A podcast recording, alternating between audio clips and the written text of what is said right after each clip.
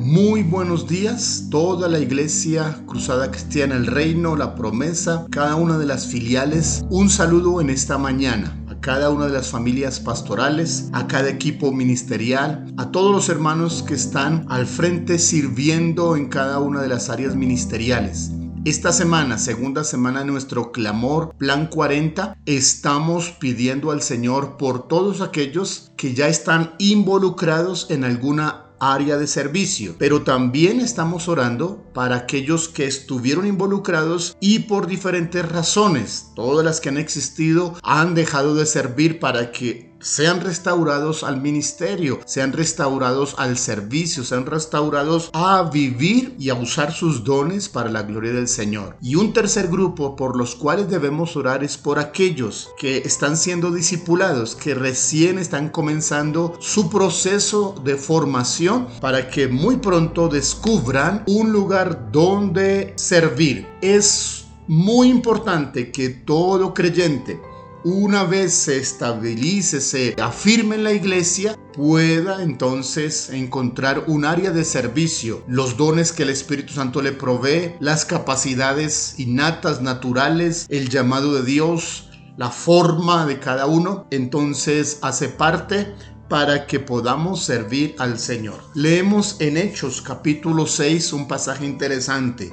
En aquellos días, como creciera el número de los discípulos, hubo murmuración de los griegos contra los hebreos de que las viudas de aquellos eran desatendidas en la distribución diaria. Entonces los doce apóstoles convocaron a la multitud de los discípulos y dijeron, no es justo que nosotros dejemos la palabra de Dios para servir a las mesas. Buscad pues, hermanos, de entre vosotros a siete varones de buen testimonio, llenos del Espíritu Santo y de sabiduría, a quienes encarguemos de este trabajo y nosotros persistiremos en la oración y en el ministerio de la palabra. Es interesante que a medida que la iglesia se va desarrollando y va desarrollando el ministerio, más discípulos y más trabajo hay. Hay espacio para ampliar el equipo. No era suficiente con los doce en el área de la oración, en el ejercicio de la palabra, de la enseñanza, de la consejería, a medida que habían más discípulos para estarles enseñando,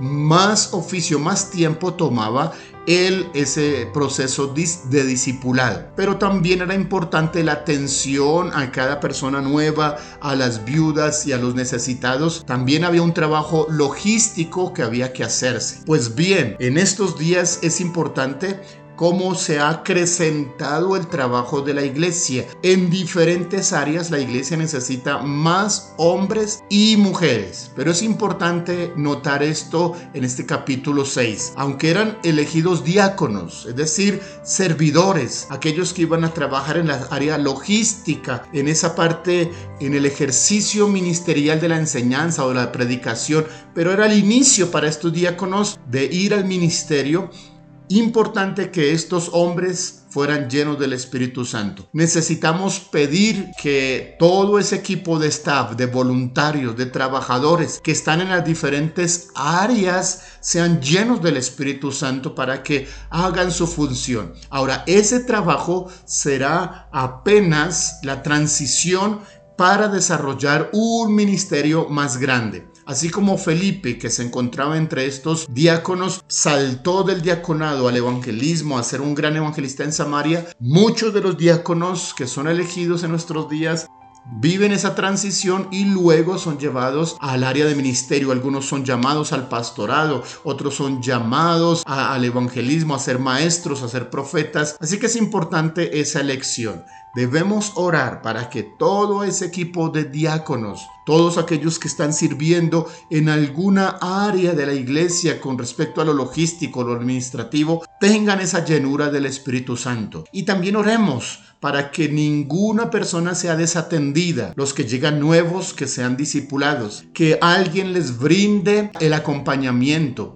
Oremos para que todos los creyentes que hacen parte de cada una de las filiales de las iglesias tomen la iniciativa, escuchen el llamado del Señor y no solo se conformen con asistir a la iglesia. Hay un trabajo al interior de la iglesia que les espera en diferentes áreas, en el discipulado, en la consejería, en el evangelismo, en ayudar a compartir con otros según la necesidad, el recoger mercados, el llevar ayudas, el hacer visitas, el servir a las mesas, el atender. Mucho trabajo hay, aunque estemos en virtualidad, presencialidad, siempre habrá trabajo en el área de producción, en el área de las redes sociales.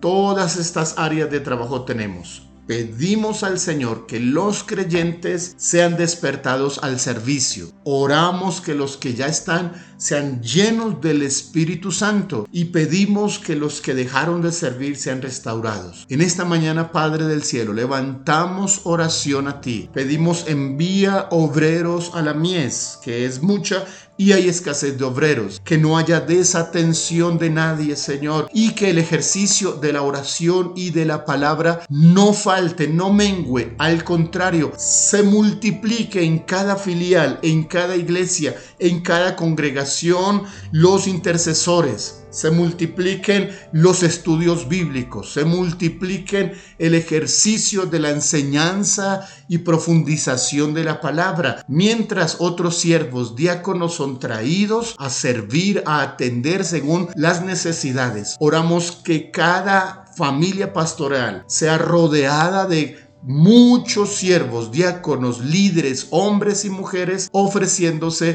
para servir y que todos los que están en ejercicio seamos llenos del Espíritu Santo. Lo pedimos en el nombre de Jesús. Amén. Dios les bendiga en este día. Mañana nos volvemos a encontrar en Reflexiones con propósito. Este es nuestro día número 10 de Plan 40. Seguimos clamando al Señor. Amén.